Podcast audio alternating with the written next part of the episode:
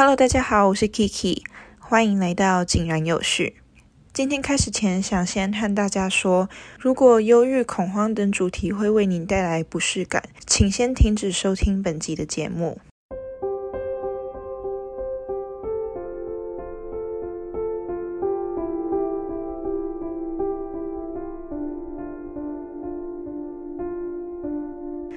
想和大家聊聊的事情比较偏隐私一点，我很少在社群网站上分享我的心理状况。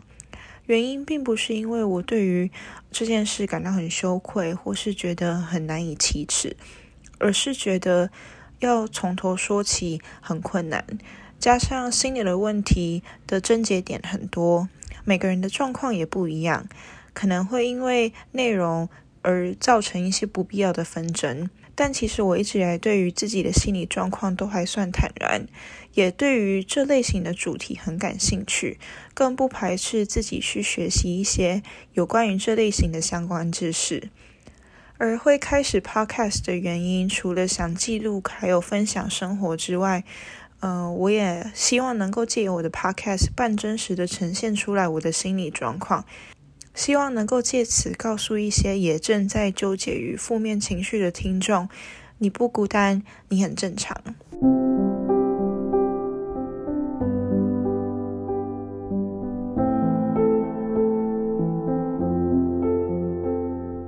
二零一九年的暑假，我第一次看了身心科。那当时的契机是因为我发生了我人生中第一次的恐慌症，也就是 panic attack。那今天就不细聊这部分的事情，之后如果有机会的话再和大家分享。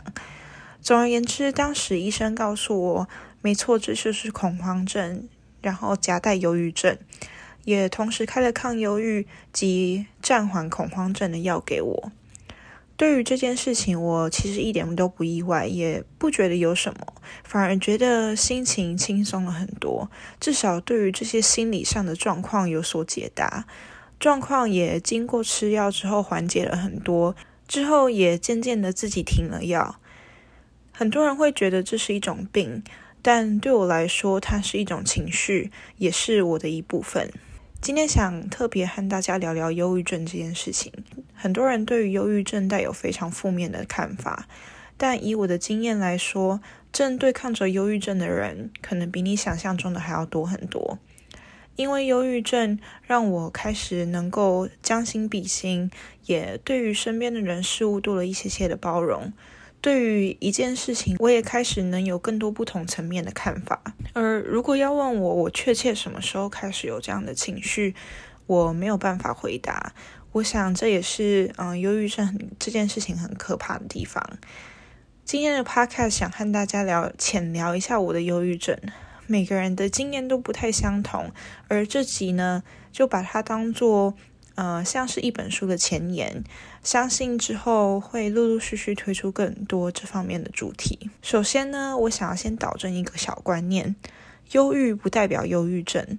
短时间因为人生中的不顺遂而感受到的负面情绪，大多数也不是忧郁症。忧郁症也不是单单只用想太多就能够解释。而为了做这集 podcast，其实我也稍稍做了研究，但毕竟我不是专业的医生，呃，那就先让我不专业的来稍稍做一下讲解。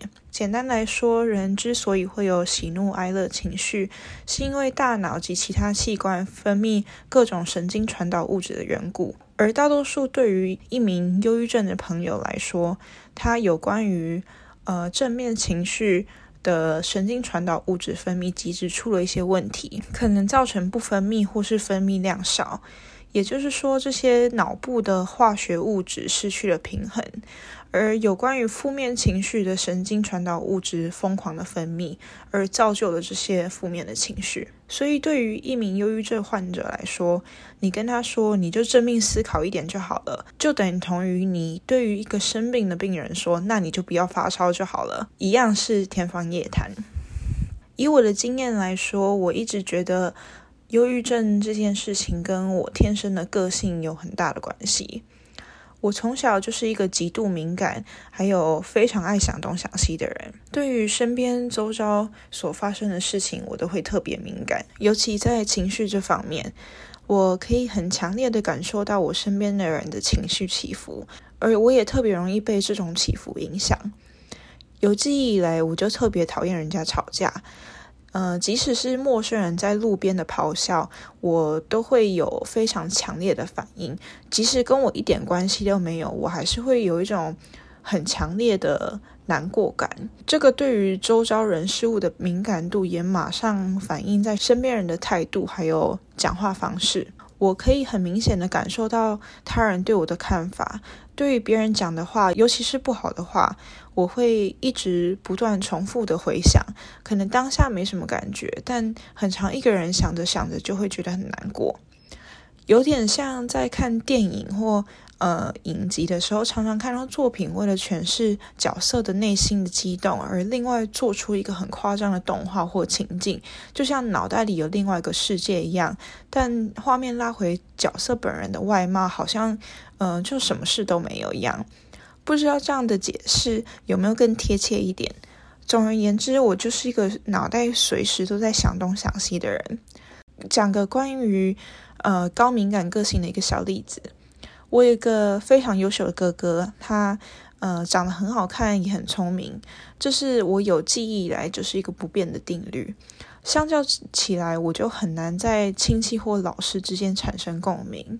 上学之后更是这样，偏偏我又是一个天生好胜心很强的人，很多时候教过的哥哥的老师看到我的第一印象都是同一个家庭出来的，一定一样优秀，但。一段时间之后，难免还是会说出“呃，你怎么没有跟你哥哥一样”这种话语。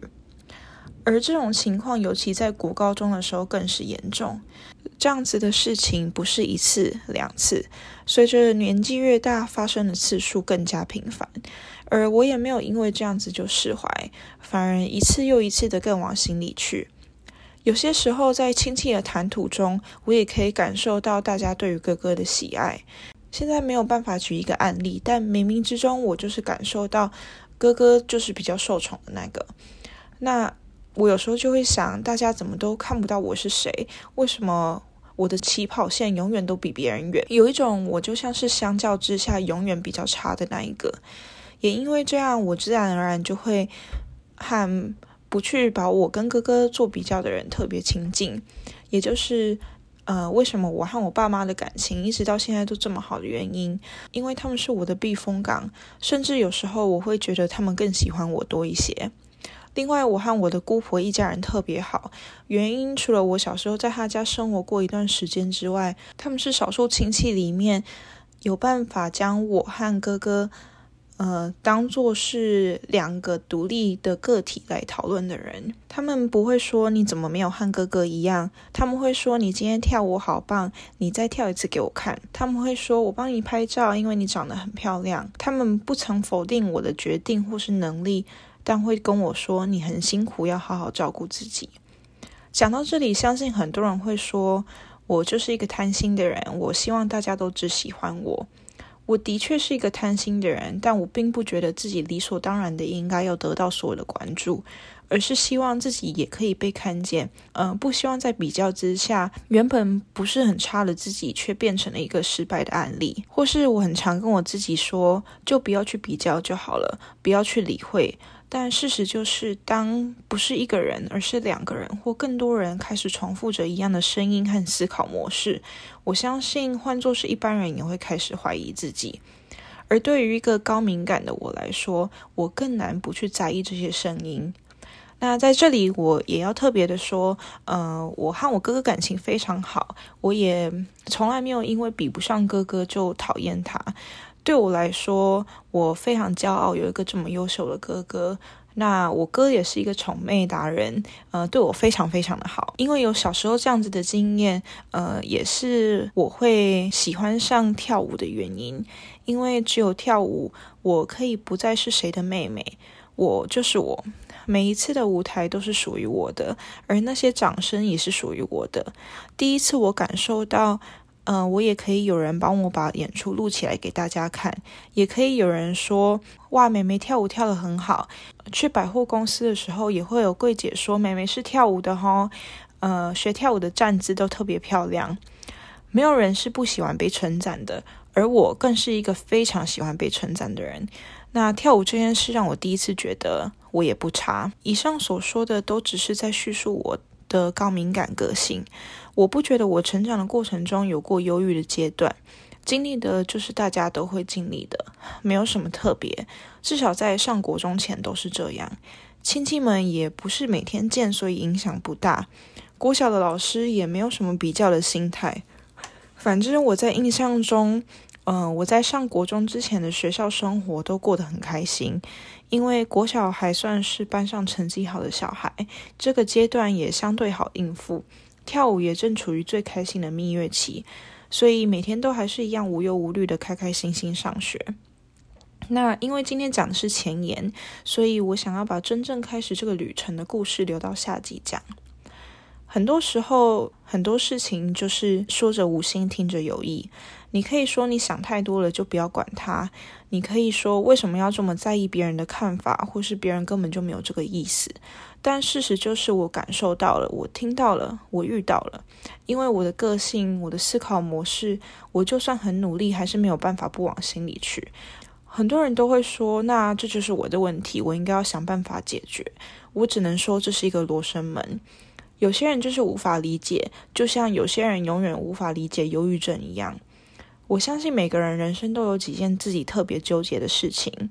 就想，如果今天别人跟你说，那就不要纠结就好了。你真的有办法就这样放下吗？